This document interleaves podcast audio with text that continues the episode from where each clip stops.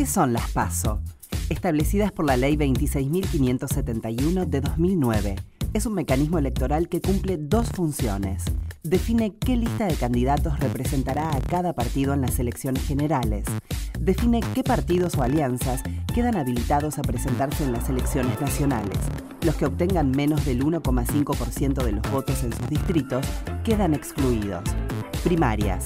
Se seleccionan candidaturas de partidos y alianzas para competir en las elecciones generales. Abiertas.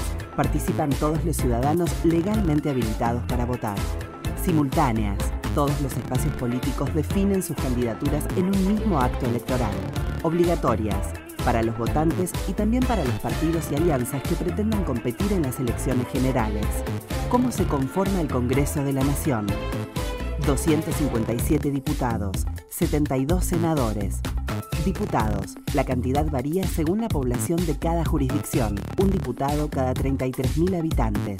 La provincia de Buenos Aires aporta 70 representantes, seguida por la ciudad de Buenos Aires con 25, Santa Fe con 19 y Córdoba con 18.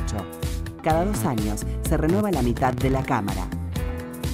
Senadores. La cantidad es siempre la misma, tres por cada provincia y tres por la ciudad de Buenos Aires. En cada distrito, dos bancas corresponden al partido más votado y una al que quedó en segundo lugar.